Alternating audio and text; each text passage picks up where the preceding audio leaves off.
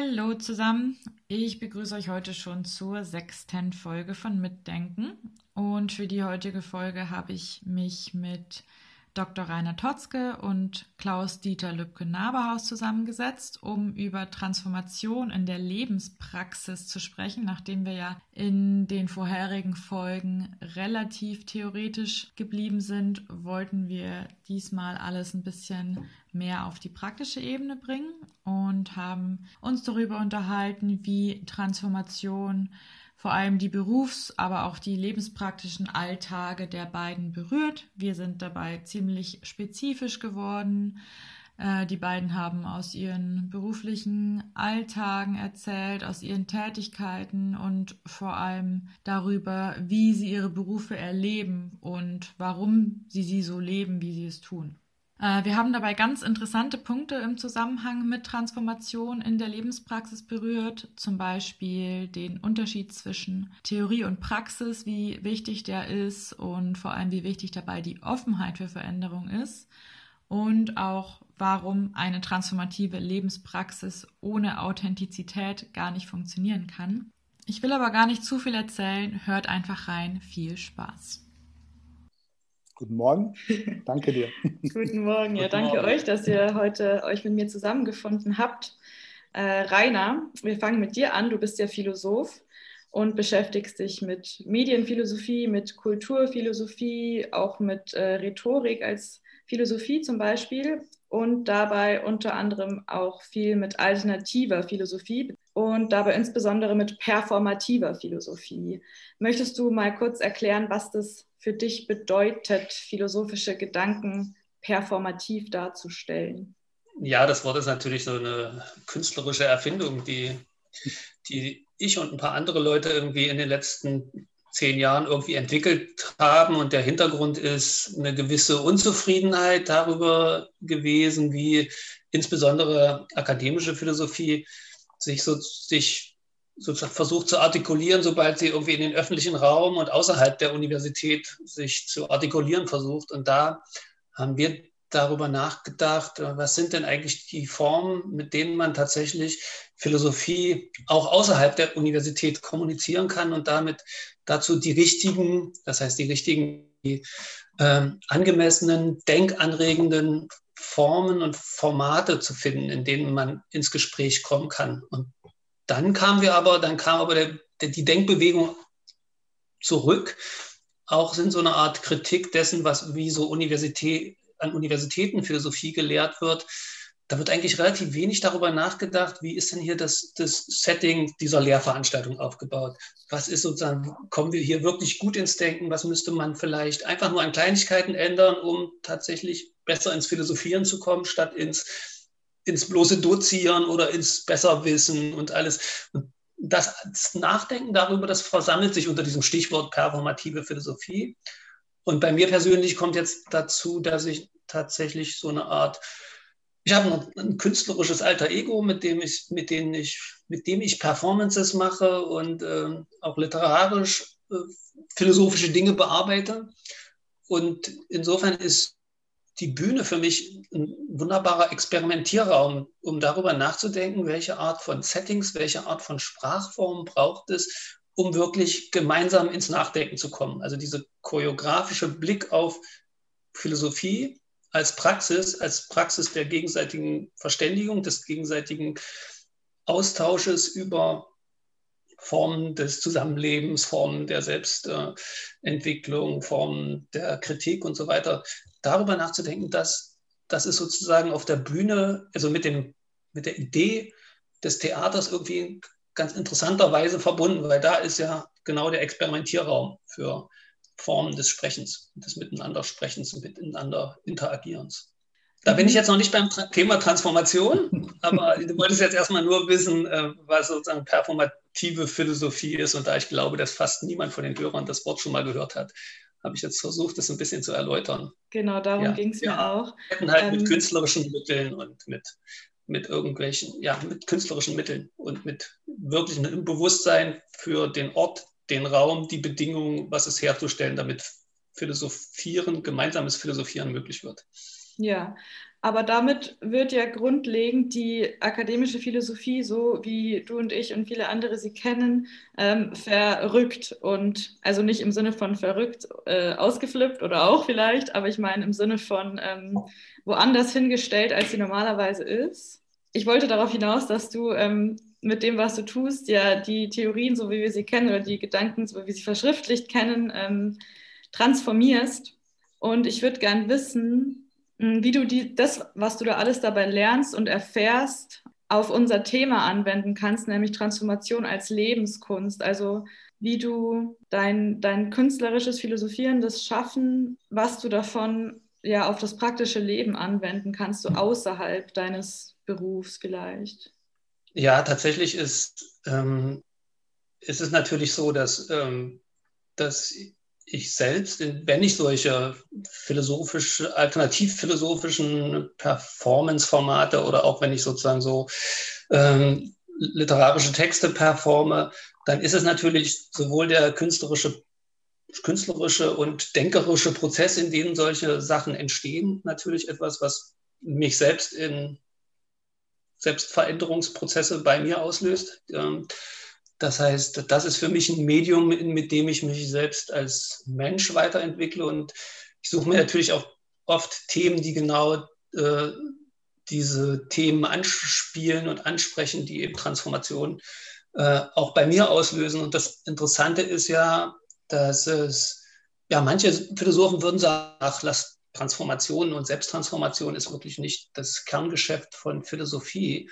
Für mich ist es aber tatsächlich ein ganz wesentlicher Teil und das ist, die sehen vielleicht nicht alle sozusagen so, aber ein ganz wesentlicher Teil ist von Philosophie ist Selbstentwicklung, erkenne dich selbst äh, von Sokrates ähm, und anderen als Max, als Maxime so, so äh, damals schon vor 2000 Jahren benannt. Und insofern bin ich, bin ich selber natürlich daran interessiert, mich nicht festzuleben und auch nicht mich festzudenken und auch meine Wahrnehmung nicht festzustellen, sondern sehe Philosophie tatsächlich äh, als Arbeit an so einer Vergrößerung, Veränderung von Perspektiven. Und die Gefahr ist einfach tatsächlich, dass man im Leben einfach immer viel zu schnell in irgendwelche Perspektiven, Wahrnehmungsmuster einrastet, einsozialisiert wird. Und es ist eine verdammte Arbeit, da sich rauszuarbeiten. Und das muss man sozusagen tatsächlich, daran muss man tatsächlich arbeiten und das kann man natürlich und sollte man auch begrifflich machen. Ist ja überhaupt nicht so, dass ich die konventionellen philosophischen äh, Praxen dieser Perspektivenerweiterung und so weiter äh, unterschätze. Nur tatsächlich ist es oft so, dass wir vielleicht vielen Stellen einfach nur so tun, also im Denken einfach so tun, ah, wir haben es verstanden, wir haben es verstanden. Und dann gehen wir einfach weiter, ohne es tatsächlich tief in uns drinne verankert zu haben. Das heißt sozusagen sowohl ganz, also ganz, ganz im Körper verankert zu haben auch. Also nicht bloß jetzt im Kopf, man sagt nur Kopf und Bauch, und es auch in unseren Handlungsformen verankert zu haben. Und das ist verdammt schwer. Und sowas, was wie akademische Philosophie neigt eher dazu, ah, wir haben es verstanden und jetzt können wir weitergehen. Ja. Und da setze ich etwas dagegen mit, dieser, mit dem Konzept von performativer Philosophie, was ist auch wie eine Art praktische Übung und Verankerung und die Menschen, dazu, die Menschen, die sozusagen in diese Performances von mir kommen, zumindest dafür zu öffnen, diese Perspektive wahrzunehmen. Ich mache ja mit denen jetzt nicht Übungen oder sowas zu sagen, so jetzt üben wir mal, wie Philosophieren geht. Natürlich, wir haben, die Idee ist ja vor allem nicht, dass wir da, dass ich da irgendwelche Performances mache. Die Idee ist, dass man dann darüber in eine andere Art von Gespräch kommt, als es oft möglich ist, wenn man einfach nur einen theoretischen Vortrag hält. Leuten nicht, nicht die genügende, also nicht die richtige Offenheit und auch die Wahrnehmungsvielfalt da ist, in der so ein Gespräch, was, wo es dann wirklich ans Eingemachte geht, nämlich alles das, vieles von dem zu hinterfragen, was, was man bisher als selbstverständlich hielt. Und das ist vielleicht die hohe Kunst. Und dafür nutzen mir dies, die Überlegungen und die ganzen praktischen Erfahrungen, die ich mit sowas wie Perspektivöffnung mit künstlerischen Mitteln gemacht habe, die nutzen wir halt dafür, solche Atmosphären, Denkatmosphären herzustellen, in denen so, so Gespräche gelingen können. Vielleicht und manchmal auch nicht natürlich. Ja, und das ist ja auch was grundlegend Philosophisches, was du tust in, im Sinne von äh, erweitern, wie man Philosophie machen kann. Einfach neue Perspektiven zu eröffnen, wie man eigentlich sich in dieses Denken reinfühlen kann, weil das finde ich zum Beispiel immer schwierig. Man liest was und dann gibt es danach so ein aktives Moment, wo man sich anstrengen muss, dass man in den Kopf von dem Denker oder der Denkerin reinkommt, um das wirklich zu verstehen. Man liest es beim, äh, man versteht es beim Lesen vielleicht intellektuell, weil man versteht, was da steht, aber man fühlt es halt nicht. Und ich habe so das Gefühl, dass diese ja viel intensivere Beschäftigung, die du ja da betreibst mit dem, ähm, was du bei performativer Philosophie tust, so eine ganz starke Triebfeder ist, um Dinge so ganzheitlich zu fühlen und zu verstehen, was man beim Lesen oder beim Verschriftlichen nicht so tut. Naja, ich denke zumindest, dass, dass Menschen sind tatsächlich unterschiedlich. Es gibt bestimmt Menschen, die relativ schnell mit so einem, mit so einem geschriebenen philosophischen Text äh, den ziemlich, ziemlich schnell vielleicht auch inkorporieren können und auch sozusagen verstehen. Andere Menschen haben andere Zugänge. Also nicht alle Menschen sind gleich.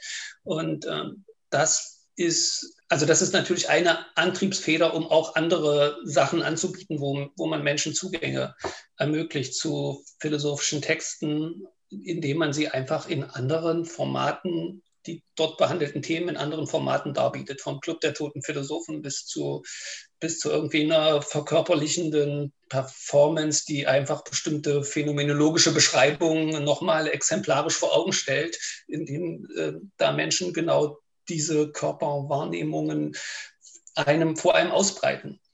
Und was mir aber sozusagen dabei wichtig ist, ist tatsächlich dieses Moment des, ja, ich sage jetzt mal auch des Schocks und der Verrückung, was du vorhin mit verrückt verrückt sein und verrückt werden äh, benannt hast, also eine Verrückung aus dem, aus dem Gewohnten. Das sehe ich dann auch schon wieder angelegt in den Ursprüngen, zumindest der westlichen Philosophie. Mhm. Ähm, wenn wir uns anschauen, wie Sokrates auf dem Marktplatz seine Dialoge geführt hat, der hat die am Ende immer, am Ende waren die sprachlos, weil, weil er keine Antwort gab, sondern die in Aporien führte. Das heißt, äh, die, viele Dialoge enden damit, dass dass die dann stehen, dass die alle Leute dastehen. Sokrates, der große Erklärer, hat was erklärt, aber vorher hat er genau das Gegenteil erklärt. Und alle stehen da und sagen, aber was ist denn jetzt? Und dann bricht der Dialog ab. Und der Sokrates, also Plato und Sokrates, äh, in dem Fall als Autor dieses, dieser Dialoge, versetzt die Menschen also so in eine Art Schock. Und jetzt müssen sie selber denken.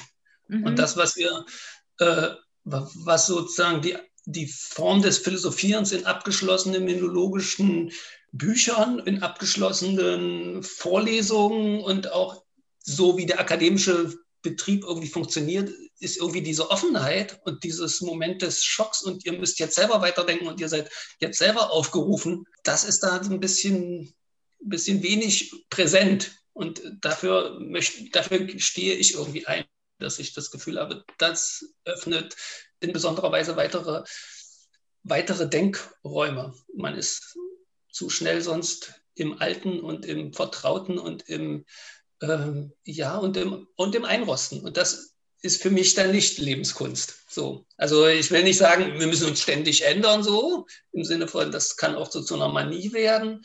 Ähm, aber ich finde es, dass es eine philosophische Haltung ist, zumindest immer wieder in Frage zu stellen, so wie Foucault das mal gesagt hat, äh, kann ich, es ist immer mal wieder an der Zeit, sich zu fragen, ist es irgendwie jetzt immer noch angezeigt, so weiterzudenken wie bisher? Sich zumindest diese Frage immer mal wieder zu stellen und solche epistemologischen Schocks können dazu verleiten. Mhm. Können zu solchen Veränderungsprozessen führen, die man dann selbstständig anstößt oder angeht. Ähm, vielleicht ist es eine gute Überleitung, um dich auch mal zu Wort kommen zu lassen, Klaus. Du berätst ja Organisationen und Einzelpersonen äh, und andere Menschen in ihren Veränderungsprozessen. Und genau, ich würde gerne mal aus deiner Perspektive wissen, was es für dich bedeutet, diese Menschen bei ihren Transformationsprozessen zu begleiten, sowohl für dich als auch für eure Zusammenarbeit. Ja, danke dir und äh, vor allem auch danke an Rainer für die schon unheimlich vielen Impulse, die ich an äh, der einen oder anderen Stelle auch gerne gleich nochmal aufnehmen möchte und ähm, aus meiner Profession und Herkunft etwas äh, gerade zum Thema Theorie, Praxis und äh, Kunst, äh, performativ äh, würde ich es jetzt in, im Bereich des Heilens oder äh, der Heilung und ähm, der ärztlichen äh, Kunst. Aber da haben wir auch wieder das Wort Kunst, ne? Heilkunst, ärztliche Kunst. Da kommen wir eigentlich her. Also da gibt es durchaus Parallelen, die ich gerade gleich nochmal aufzeigen möchte. Und auch gerade wenn es darum geht, äh, du hast es so schön als ähm, Schock bezeichnet. Ich würde es eher aus meiner Sicht als Irritation äh, bezeichnen, also das System zu irritieren. Auch da gibt es sehr, sehr viele Parallelen in der Arbeit, die wir praktisch mit Menschen, glaube ich, ähm, tun und machen. Erst einmal ähm, Theorie und Praxis. Ähm, ich komme aus einem praktischen Beruf. Ich habe also das äh, Medizinische über die Praxis gelernt, als Physiotherapeut, als Ausgebildeter. Also ich habe Hand angelegt sozusagen. Ich habe Menschen angefasst, ich habe gefühlt, ich habe Körperlichkeit erfahren. Ähm, und dann habe ich in einem Studium, bin ich in einem Studium eingetreten, in dem ich äh, wahrscheinlich ähnlich wie ihr das auch erlebt, sehr viel Theorie sehr viel Kopfarbeit, Denkarbeit, Verwissenschaftlichung ähm, erlebt habe und nur noch wenige praktische ähm, Erlebnisse, Momente, die dann in Formulaturen heißen, die dann bei uns erlebt habe.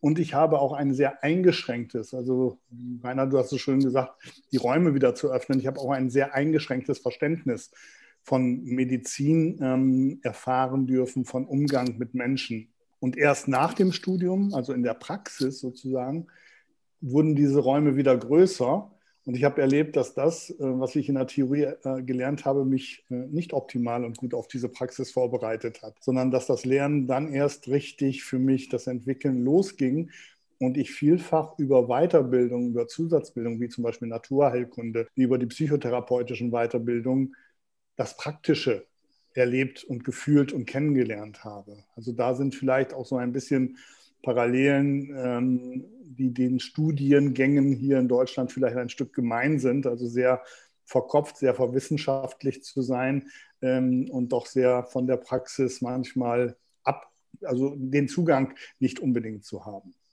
Ähm, das ist die eine Seite. Und die andere Seite ist eben, dass ich mich auch nicht unbedingt als performativer Künstler verstehe, aber jemand, der eine Heilkunst ausübt und nicht standardisiert irgendwelche Prozesse, die ja heute durch die ganzen Ökonomisierung, die auch in der Medizin Einfluss immer mehr nimmt, durch das, wir wollen effektiver, effizienter werden, es muss standardisiert sein, die Behandlungsläufe, aber der Mensch ist nicht standardisiert.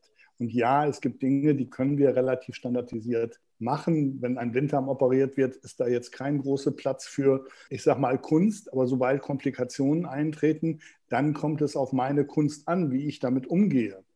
Aber es gibt ja viele komplexere äh, Krankheitsbilder. Ein Großteil unserer Patienten, unserer Klienten sind chronisch erkrankt, also mit komplexen Störungen des Körpers, der Seele, des Geistes. Und darauf, da kommt es dann schon darauf an, eine gewisse künstlerische, äh, kreative, innovative äh, Ader zu haben, um zu erlernen, zu erspüren, zu erfahren, wo sind denn die Zugangswege, dass ich denjenigen gut begleiten kann wo kriege ich denn einen Zugang? Denn da hilft mir mein theoretisches Wissen oftmals nicht, sondern da hilft mir meine Fähigkeit einzufühlen, wahrzunehmen, aufzunehmen, wie du schon so schön gesagt hast, mich hineinzudenken in den Kopf des anderen. Und das Denken ist die eine Seite. Die zweite Seite, die für mich mittlerweile viel entscheidender ist, fühlen zu können, teilweise nachfühlen zu können, was derjenige erlebt. Und das muss ich sagen, hat mich selber erst in, oder ich bin erst selber in die Lage gekommen durch meine Lebenserfahrung. Dadurch, dass ich viele Dinge selbst erlebt habe, selbst gefühlt habe. Nicht vergessend, das ist meine Wahrnehmung. Es ist nicht die Wahrnehmung des anderen, also nicht gleichzusetzen, ich fühle dasselbe wie er, aber ich habe eine Ahnung davon, was es sein könnte und kann vielleicht viel gezielter nachfragen, viel gezielter begleiten oder auch Impulse geben und zu sagen, bei mir hat sich das so und so angefühlt. Ist das bei Ihnen ähnlich, genauso oder ist es ganz anders, um ein viel größeres Verständnis zu haben?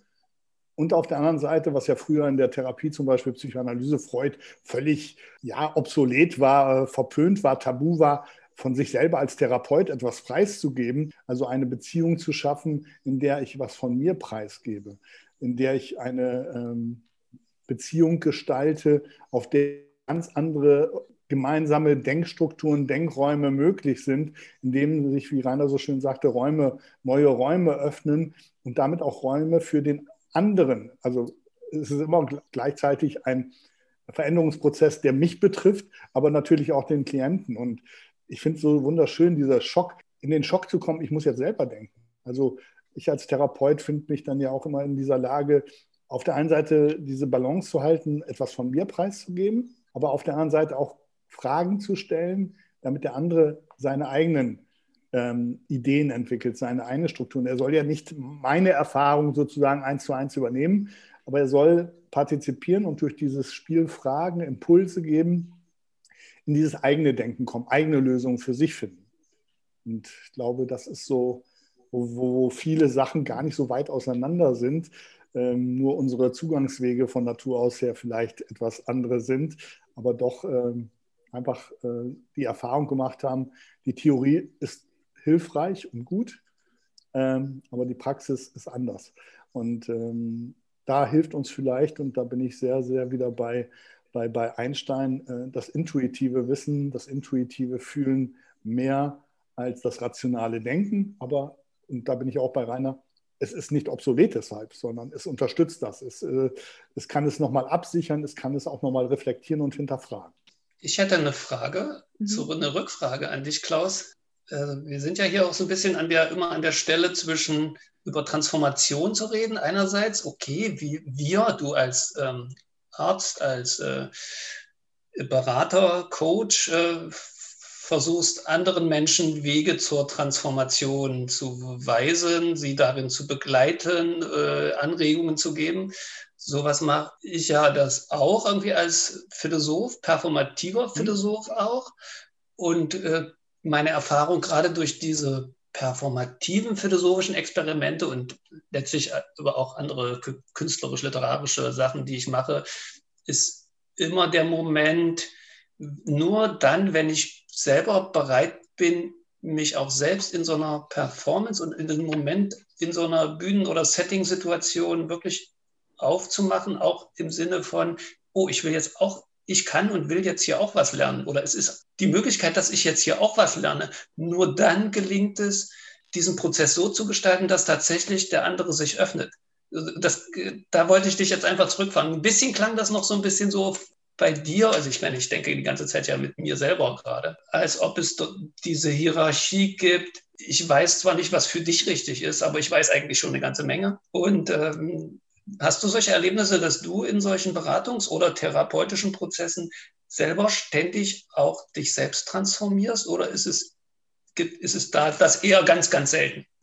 Nee, das meine ich. Nein, nein, absolut, da bin ich völlig bei dir. Also je intensiver ich mich selber äh, einlasse und mich auch selber hinterfrage, das ist aber sowohl, äh, und da, da, da fängt es an, manchmal ein bisschen schwierig zu werden, weil es ja eine Rolle ist ähm, des, des Klienten und des Therapeuten, äh, die ist ja so ein Stück weit gegeben und viele kommen auch mit dieser Vorstellung. Zu sagen, okay, ähm, auch dieses Rollenverständnis nicht ganz zu verlieren und nicht ganz so aufzugeben und doch irgendwo, ja, vielleicht ist es übertrieben, aber eins zu werden äh, im Sinne einer gemeinsamen Bühne. Ähm, ne? Und auf der Bühne entwickeln wir uns dann beide gegenseitig. Und ich muss mich dann aber auch immer hinterfragen, in welcher Rolle spiele ich denn gerade hier? Also ne, auf der einen Seite preiszugeben ne, und einzutauchen und mitzufühlen und auf der anderen Seite aber auch wieder ein Stück weit derjenige zu sein, der ja auch der Spiegel ist und reflektieren muss und mich auch selber reflektieren.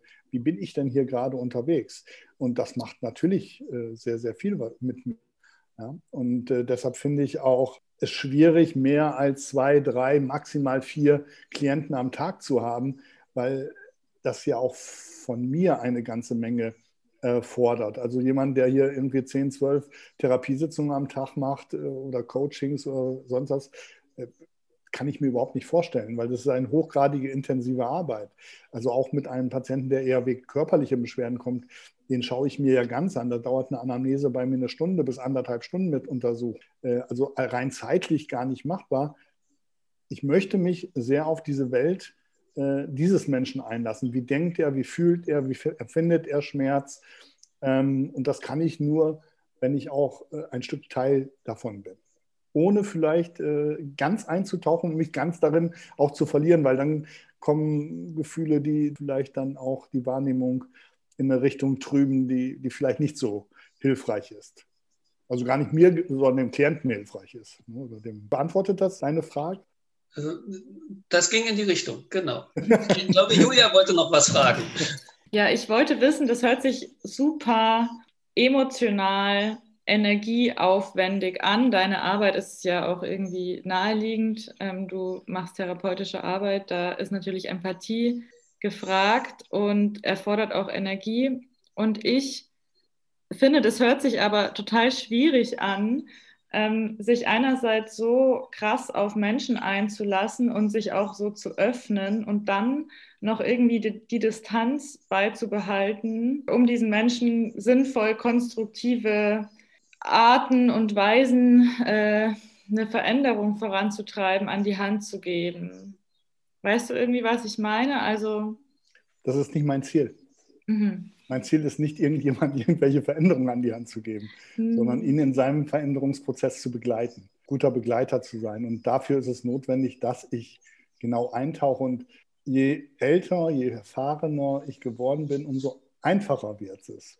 Also früher habe ich mich sehr schwer getan, weil ich immer so diesen Kopf hatte, du musst ja diese professionelle Rolle einnehmen, du musst ja ähm, ne, therapeutische Distanz, also in der Psychoanalyse ist das ja extremst ausgeprägt und mit sehr viel Tabu auch ähm, äh, behaftet. Das, da habe ich glücklicherweise einen anderen therapeutischen Zugang über die Gestalt und die Hypnotherapie, die, die sieht das ganz anders, sondern sie sieht als grundlegendes Element, dass eine gute äh, Beziehung, eine gute Ebene da ist. Und das bedeutet, äh, dass ich von mir preisgeben muss. Und deshalb fällt mir das wesentlich leichter, als wenn ich jetzt so immer, oh, ich muss diese professionelle Distanz wahren. Ähm, also früher ist mir das deutlich schwerer gefallen, heute fällt mir das einfacher. Und ich habe nicht das Ziel, ähm, dass das ist ja seine Transformation. Ich bin vielleicht der begleitende Experte für den Prozess, aber nicht weder für das Ziel, was am Ende rauskommt, noch äh, für biegt er jetzt links ab, biegt er rechts ab. Das ist immer seine Entscheidung. Ähm, und wenn ich auch sage, ich halte das für den völlig falschen Weg, dass du jetzt links rumgehst, werde ich ihn nicht davon abhalten, es sei denn, ähm, es sind jetzt existenzielle Entscheidungen, die da getroffen werden. Aber auch dann komme ich natürlich an Grenzen meiner eigenen äh, Ethik und so weiter. Also zu sagen, darf das auch selbstbestimmt sein oder habe ich da eine Aufgabe zu sagen, da muss ich dann auch eine Notbremse sozusagen ziehen. Das sind für mich ja auch schwierige ethische Fragen, ähm, an die ich zum Glück selten komme. Also so existenziell wird es nicht. Ähm, auf der anderen Seite, dann kommen wir nochmal wieder hin, kommen ja viele Menschen auch in existenziellen Fragen oder in existenziellen Momenten, wo eben entweder die leibliche Existenz ein Stück weit auf den Spiel stand, eine berufliche Existenz, eine private Existenz. Also diese existenziellen Faktoren spielen schon in diesen Transformationsprozessen. Wann will ich mich denn auch ändern? Ähm, du hast bei Foucault gesagt, äh, also wann stelle ich mir denn die Frage, oder Slaughter sagt, ich muss mich ändern, wo ich frage, nee, äh, ich muss mich vielleicht nicht ändern, wenn es mir damit so wie ich bin gut geht, aber ich komme ja an Punkte in meinem Leben, wo vielleicht die Entscheidung da ist, ich will mich ändern. Und aus meiner eigenen Erfahrung sage ich, die ganz entscheidenden Momente sind wirklich die leiblich existenziellen, also wo ich leiblich etwas gespürt habe, ja, hier könnte meine Existenz enden. Ähm, die habe ich zwei, dreimal in meinem Leben gehabt. Und an diesen Punkten habe ich das meiste sozusagen sehr bewusst. Und dann sind wir wieder beim Begriff Transformation. Also bewusst, ich will jetzt was ändern. Ich muss vielleicht auch was ändern, wenn ich meine Existenz, meinen Selbsterhalt sichern will, sozusagen. Also du meinst im Sinne von äh, körperlichen Grenzerfahrungen aufgrund von Krankheiten oder Unfällen oder so, oder? Genau. Behinderungen, also Dingen, die mich körperlich ähm, eingeschränkt haben oder daran gebracht haben, okay, wenn, wenn ich so weitermache, dann wird meine Existenz körperlich und geistig und seelisch nicht mehr lange anhalten. Ich fand es jetzt spannend, äh, Klaus, was du auf die Frage von Julia, die ich so ein bisschen in die Richtung verstanden habe, wo ist es nicht ungeheuer schwer, sozusagen, was du darauf geantwortet hast ich würde gerne auch noch darauf antworten, auf Julias Frage, aber so aus meiner Perspektive, die so ein bisschen sich, bisschen sich, äh, ein bisschen anders ist, aber an vielen Stellen doch irgendwie so ähnlich. Also meine Erfahrung ist es tatsächlich, dass es gerade umso weniger anstrengend wird und ist, wenn man diese Offenheit in sich hat. Also dass wenn man diese Offenheit in sich hat und auch offen, diese Offenheit ausstrahlt und zulässt, dass man diese Situation, in der man, ich jetzt als performativer Philosoph auf der Bühne, ich jetzt als Philosoph an der Uni, wenn ich eine Lehrveranstaltung mache, äh, ich als Künstler in irgendeinem Kontext, äh, wo ich irgendwie was äh, äh vorlese, performe und sonst so was,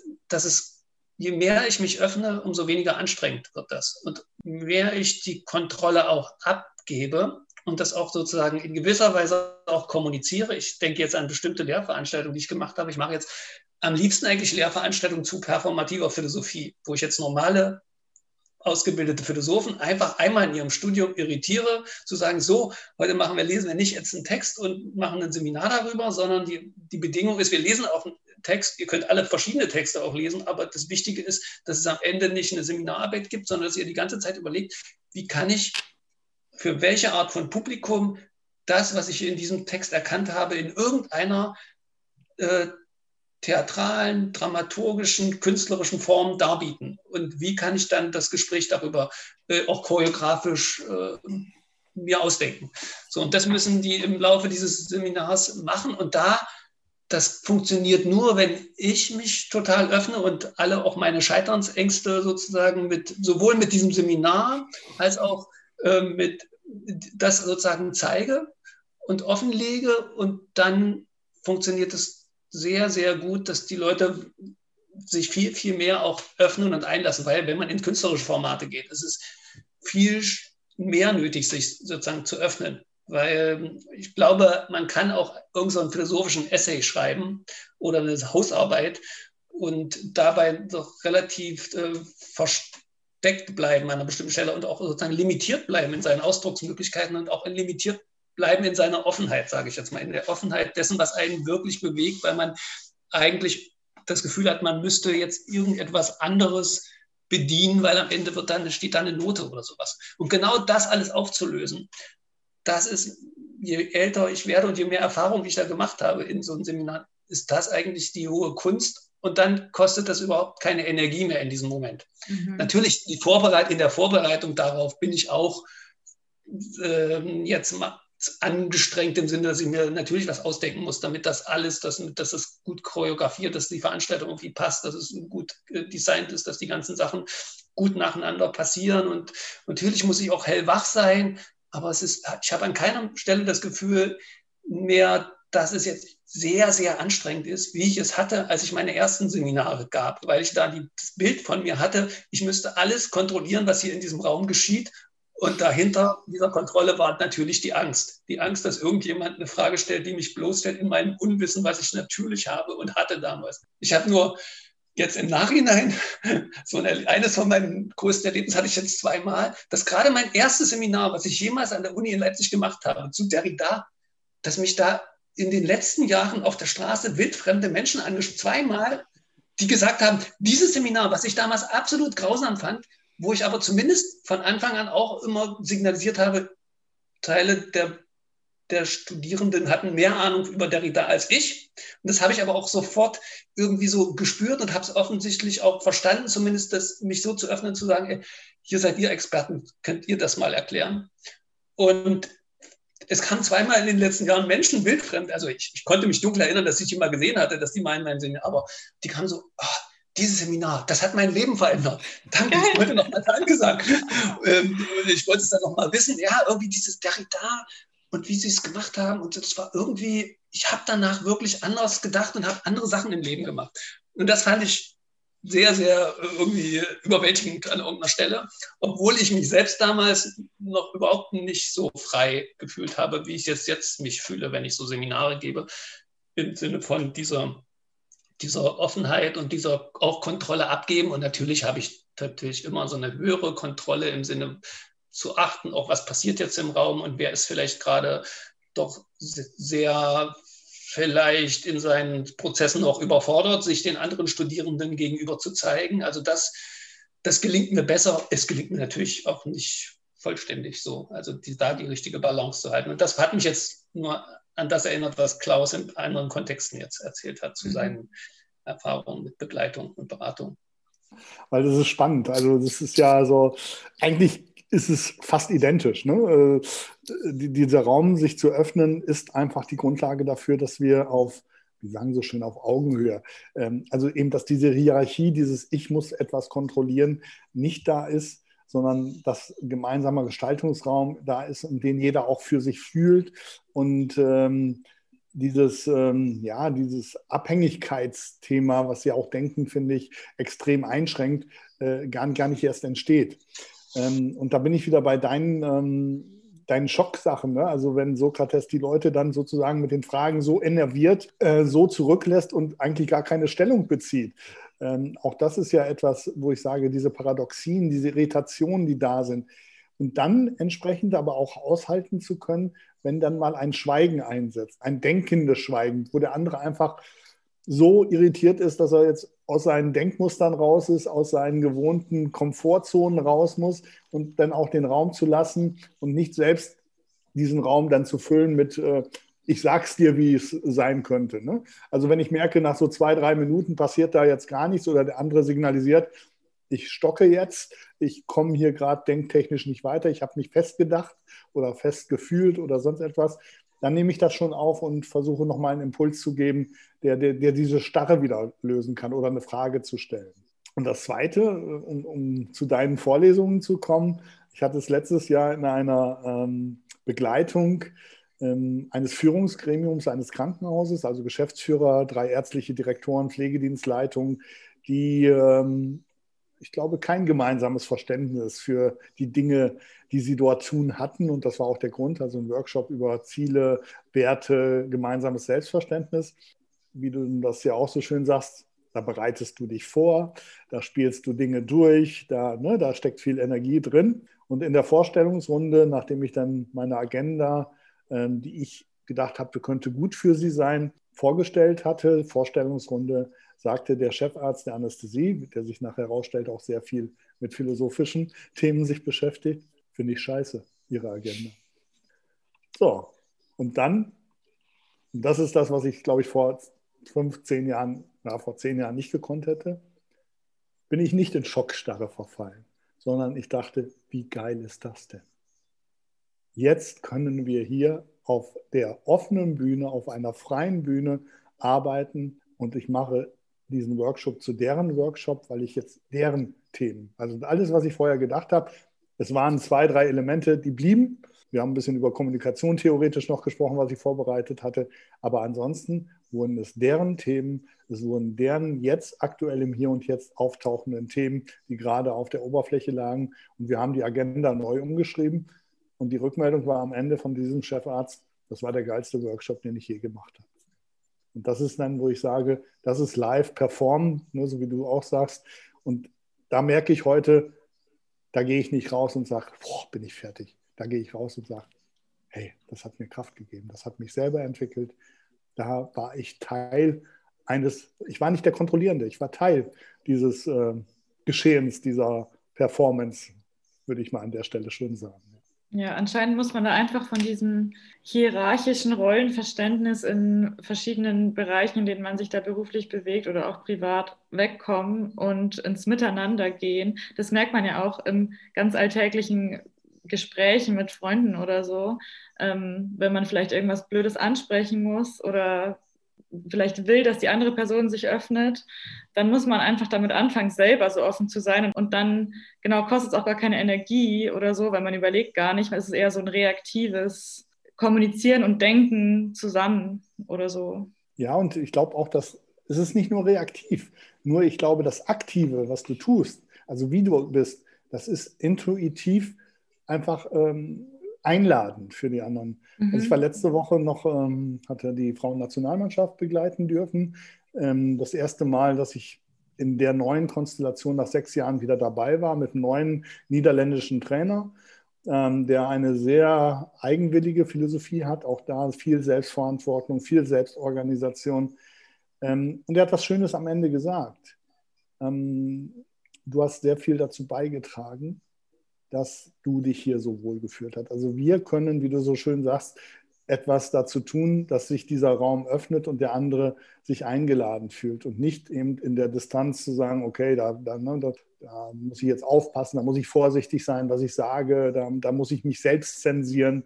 Ähm, ich glaube, wir können sehr viel dafür tun, selber, in, wie wir sind, den anderen einzuladen oder eben auch nicht einzuladen und abzustoßen und zu sagen, nee, hier ist, hier ist kein Platz für deine Welt, für deine Gefühle, für dein Denken. Mir fällt dazu noch ein Satz ein, den ich mal irgendwie gehört habe und den ich jetzt, dadurch, dass wir hier so darüber reden, jetzt nochmal ganz anders verstehe. Es gibt so einen Satz, wenn du etwas lernen willst, lehre es.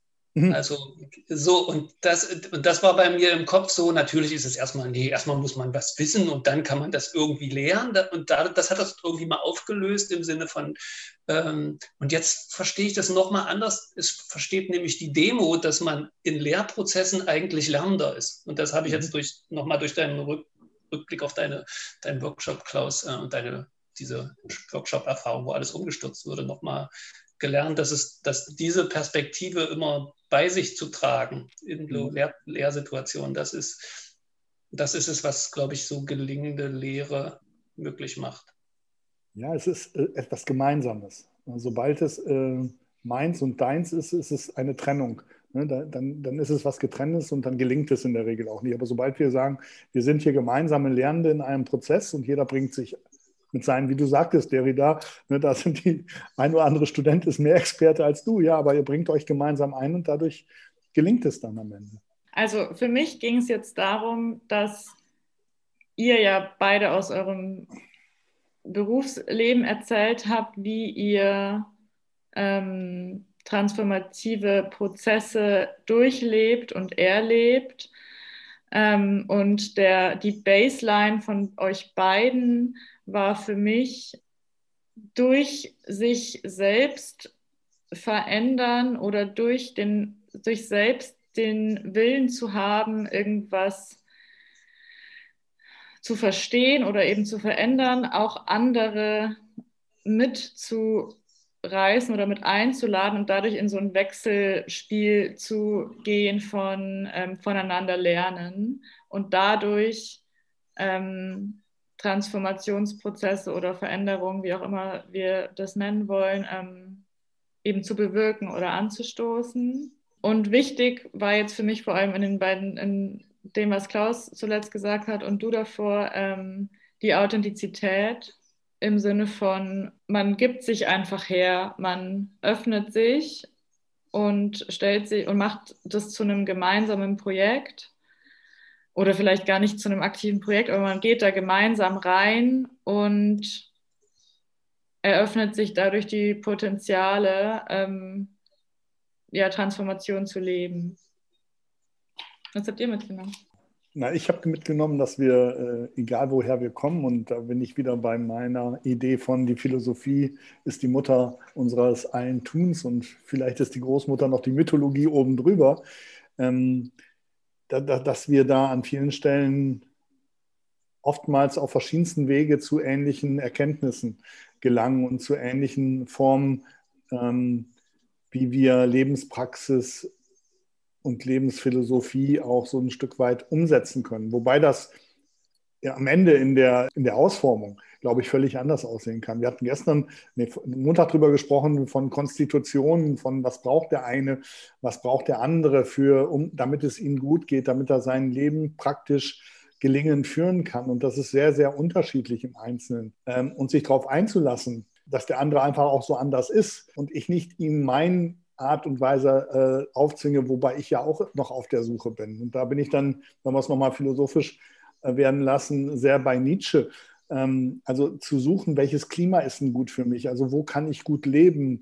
Welche Beziehungen sind gut für mich? Was kann ich gut essen? Was kann ich gut konsumieren? Äh, und was kann ich auch eben nicht konsumieren? Und da sind wir auf Wegen der Veränderung in dem Sinne, dass wir Neues ausprobieren und gucken, was ist gut, was ist nicht gut. Und dass es in Lebensphasen auch unterschiedlich sein kann. Was mir in der einen Lebensphase gut tut, ist vielleicht in einer anderen Lebensphase eher schädlich für mich und äh, vielleicht ein bisschen sogar giftig für mich, also ver vergiftet mir mein Leben. Und jemanden da zu begleiten, und da bin ich jetzt gar nicht so sehr, dass ich es, ich der Experte bin, sondern ihn dazu begleiten, herauszufinden, was es ist, und gleichzeitig aber für mich auch immer wieder neue Erkenntnisse durch die Impulse, die ich von ihm bekomme ähm, und mich zu hinterfragen. Also gerade wenn ich darüber Ernährung mit Klienten rede, dann lerne ich genauso von denen, wenn die mir erzählen, wie die sie äh, lernen. Oder ich lerne auch, okay, ich bin froh, dass ich jetzt da nicht mehr bin an dem Punkt und sage, wenn jemand sagt, ich ne, ernähre mich äh, fünf Tage die Woche von Fast Food, ja, wo ich sage, das ist jetzt keine Verurteilung, die ich mache, aber ich für mich sage an dem Punkt, da möchte ich nicht wieder hin an diesem Punkt, weil ich weiß, da war ich schon mal ungefähr so. Ja? Also eine sehr praktische äh, Themen, die wir ganz oft auch berühren, das sind wirklich lebenspraktische Themen. Ja, das sind manchmal nicht die hochphilosophischen Diskussionen über den Sinn des Lebens, über den beruflichen Sinn, die gibt es auch, aber manchmal sind es ganz, wie ernähre ich mich? Ja, wie lebe ich? Welche Beziehung tut mir gut? Alle diese Punkte werden ja da oftmals berührt. Und das interessanterweise, obwohl Menschen teilweise mit einem beruflichen Coaching-Auftrag kommen, wo man denkt, ja, das bleibt dann auch. Ne? Aber da weiß ich auch, dass ich vorher mit jedem Auftraggeber ganz klar kommuniziere und sage, es wird immer wieder Themen geben, die den privaten Kontext berühren. Vielleicht sogar sind die privaten überwiegend über den beruflichen. Hat das da Platz? Darf das sein? Oder komme ich da in Loyalitätskonflikten, weil der Auftraggeber eben der Arbeitgeber ist und der das Ganze bezahlt? Also auch solche Aspekte sind sehr lebenspraktisch manchmal in meiner Arbeit relevant. Und diese Offenheit, diese Freiheit möchte ich mir einfach in der äh, gemeinsamen Bühne, in den gemeinsamen Arbeiten mit Klienten, mit Coaches, möchte ich haben. Weil ansonsten fange ich wieder an zu begrenzen, zu unterscheiden, zu distanzieren und dann wird es schwieriger. Es gibt Leute, die wir sagen, was für ein Bullshit. Ja, ähm, nee, du hast einen beruflichen Auftrag, mehr darfst du nicht. Nein, der Auftrag kommt ja für mich vom Klienten und nicht vom, ähm, also vom Coach weil der, der hat ein Thema. Und wenn ihn, ich sage mal, das Beziehungsthema so belastet, dass er auf Arbeit eben keine Führungskraft mehr gut sein kann oder gut mit seinen Mitarbeitern umgeht oder Dinge an seinen Mitarbeitern auslässt, dann hilft es nichts, wenn wir da nur im beruflichen Kontext bleiben, sondern dann ist das Beziehungsthema das, was oben aufliegt. Rainer, wie ist das für dich? Was hast du mitgenommen? Also es ist ein bisschen anders als bei Klaus in dem Sinne, wenn ich jetzt auf das schaue, was ich praktisch mache als Philosoph, wenn ich lehre oder wenn ich solche philosophischen Performances oder andere Arten von künstlerischen Sachen mache, ähm, ist es ja nicht so, dass da Leute kommen und sagen, oh, ich bin in Veränderungsprozessen, ähm, jetzt äh, gibt es da jemanden, der mich dabei begleitet oder unterstützt. Ähm, tatsächlich sind wir Menschen ständig irgendwie in irgendwelchen Prozessen und die, das, was ich sozusagen als philosophischen und künstlerischen äh, Auftrag an mich selbst irgendwie habe, ist tatsächlich, warum mache ich das eigentlich alles? Äh, natürlich, weil ich Menschen irgendwie äh, Menschen irgendwie nahebringen will oder vermitteln will, wie wichtig es ist, ab und zu mal über das zu reflektieren, was man so lebt. So, und das ist sozusagen so die, der, der, meine Mission. Und das will ich natürlich, und die Mission richtet sich natürlich auch an mich selber. Und das ist sozusagen die erste, die erste Mission, ist, mich selber ständig daran zu erinnern, äh, was sind eigentlich meine Maßstäbe, meine Werte, lebe ich eigentlich das, was ich leben will, sollte, mit Blick auf, was da draußen in der Welt geschieht. Und dieses Denken in Transformation und Selbsttransformation hilft mir, der ich eigentlich ja sonst nicht damit irgendwie so zu tun habe in so praktischen Kontexten, dass ich darüber ständig reden würde. Hier, ist, hier passiert gerade Transformation und Selbsttransformation. Manche Künstler machen das. Schlingensief hat ständig das Wort Transformation ganz oben hingeschrieben. Was ich daran positiv finde, an diesem Wort und an dieser Benutzung dieser Vokabel im eigenen Denken, weil das irritiert mich, weil es so eine Vorstellung von verändert von A. A. Philosophen sind eigentlich dazu da, Menschen neues Wissen zu geben, was irgendwie ganz komisch ist, so im Sinne und mit Transformation ist eine verschiebt sich irgendwie die Perspektive, Perspektive, was Philosophieren ist, was man als Philosoph anderen Menschen überhaupt vielleicht äh, mit auf den Weg geben kann, dass es nicht eine, irgendeine Art von Wissensvermittlung ist. Und künstlerisch ist es natürlich, dass man dagegen ist ja, sind ja Leute wie Schlingensief oder auch alle Theateravantgardisten aufgestanden, um zu schreien, nee, Theater ist nicht zur Unterhaltung und zur bloßen Vergessen der ganzen Wirrnisse und Schlimmnisse der Welt, sondern es ist irgendetwas, was dir, Zuschauer, Teilnehmer dieser Performance irgendwie etwas gibt, was dich irgendwie auf den Weg bringt, Dinge anders zu sehen, anders zu machen, einen Horizont zu erweitern und dein Leben zu ändern. Dass du selber danach anfängst, irgendwie anders durch dein Leben zu gehen, zu sehen und Dinge anders zu tun. Punkt.